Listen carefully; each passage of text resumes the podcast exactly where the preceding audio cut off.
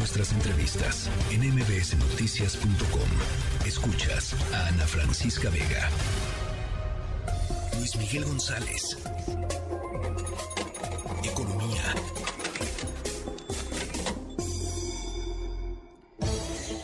Bueno, se publicó hoy en el Diario Oficial de la Federación finalmente la resolución mediante la cual se autoriza la constitución de la aerolínea del Estado mexicano a cargo de los militares de la Secretaría de la Defensa Nacional. Luis Miguel González, ¿cómo estás?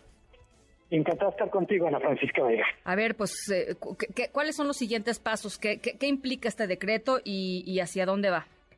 Eh, por lo pronto, la, el decreto nos, de alguna manera, da un poquito de luz sobre estos siguientes pasos.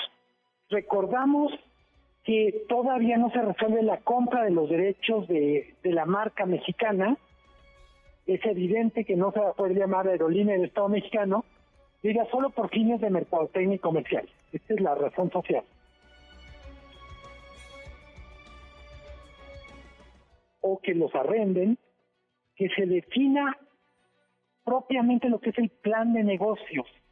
Con esto me refiero a qué rutas van a volar, cuánto personal van a contratar y, por supuesto, con cuánto dinero cuentan.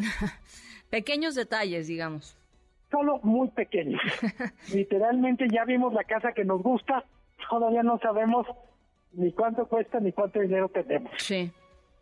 Eh, una cosa que es muy relevante, Ana Francisca, es creo que ya podemos empezar a hablar de este grupo empresarial del ejército mexicano a tener una aerolínea, va a tener cuatro aeropuertos y un tren.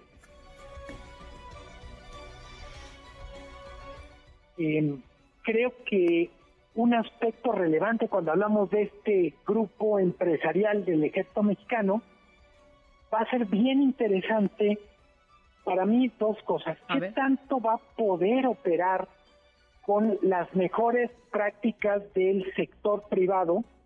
Y si me apuras las mejores prácticas del sector público. Mejores prácticas del sector privado yo diría es la búsqueda de eficiencia, competitividad, eh, pertinencia en lo que tiene que ver con atención al público y desde el punto de vista mejores prácticas del sector público, pues yo diría la generación del máximo valor social posible. Sí. Eh, lo hemos comentado, sí hay espacio para una aerolínea más. Es un sector muy golpeado, eh, golpeado por la pandemia, golpeado por malas decisiones empresariales, pero tenemos, por un lado, muy poca población todavía es usuaria constante del avión o de los servicios aéreos. En ninguna estadística está arriba del 15% de la población mexicana. Y tenemos destinos no sé si importantes desde el punto de vista de negocio, pero sí desde el punto de vista de capitales de Estado, etcétera, que no tienen servicios aéreos. Están mal atendidos. Sí.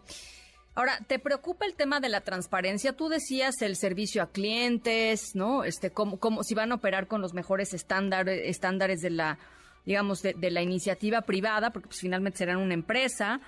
Eh, yo te diría que pues no tienen muchos incentivos para hacerlo, eh, pero tampoco buenos antecedentes, Luis Miguel. Eh, totalmente. Dicho de otra manera, también podemos decir, si en vez de las mejores prácticas de lo privado y de lo público, ¿cómo hacemos para atajar que sea una combinación de las peores prácticas de ambos? Sí, sí. Eh, un factor que aparece cada vez más cuando se evalúa el papel que está jugando el ejército como constructor y, y como, vamos a decir, como gran operador del gobierno en proyectos de infraestructura, es si la información que estamos recibiendo tiene la calidad que debería tener, me refiero cuánto cuesta, y cómo es la relación con los proveedores, este asunto que era muy importante antes y con el gobierno de López Obrador aparece ya como segundo tema o, o incluso como relevante esto de las adjudicaciones directas. Sí. Porque el presidente lo quiere plantear casi en términos como, bueno, es que le tenemos confianza a estos señores porque son incorruptibles. Híjole. Y por tanto, pues para qué andarlos molestando con preguntas incómodas, ¿no? Es más o menos en lo que, en el punto en el que estamos. Es transparencia, pero yo diría reglas que efectivamente no sean un insulto al sentido común. Evidentemente una adjudicación directa es peor que un concurso, la opacidad es peor que la transparencia y en términos generales la rendición de cuentas o la exigencia de rendición de cuentas no se debería tomar como un ataque al presidente o a su equipo, no, bueno. sino como una práctica absolutamente normal en cualquier democracia a ver, es una, es una práctica sana, necesaria, este, y, al revés, lo que hemos visto en esta administración son pasos para atrás, y, es, y eso es justamente por, por, por eso iba mi comentario de no hay muy buenos antecedentes en ese sentido, porque lo que hemos visto es que por el contrario, a pesar de que se prometió muchísima transparencia, etcétera, etcétera, eh, y rendición de cuentas, lo que hemos visto es una cantidad eh, importante, en el, un aumento importante en las adjudicaciones directas de los contratos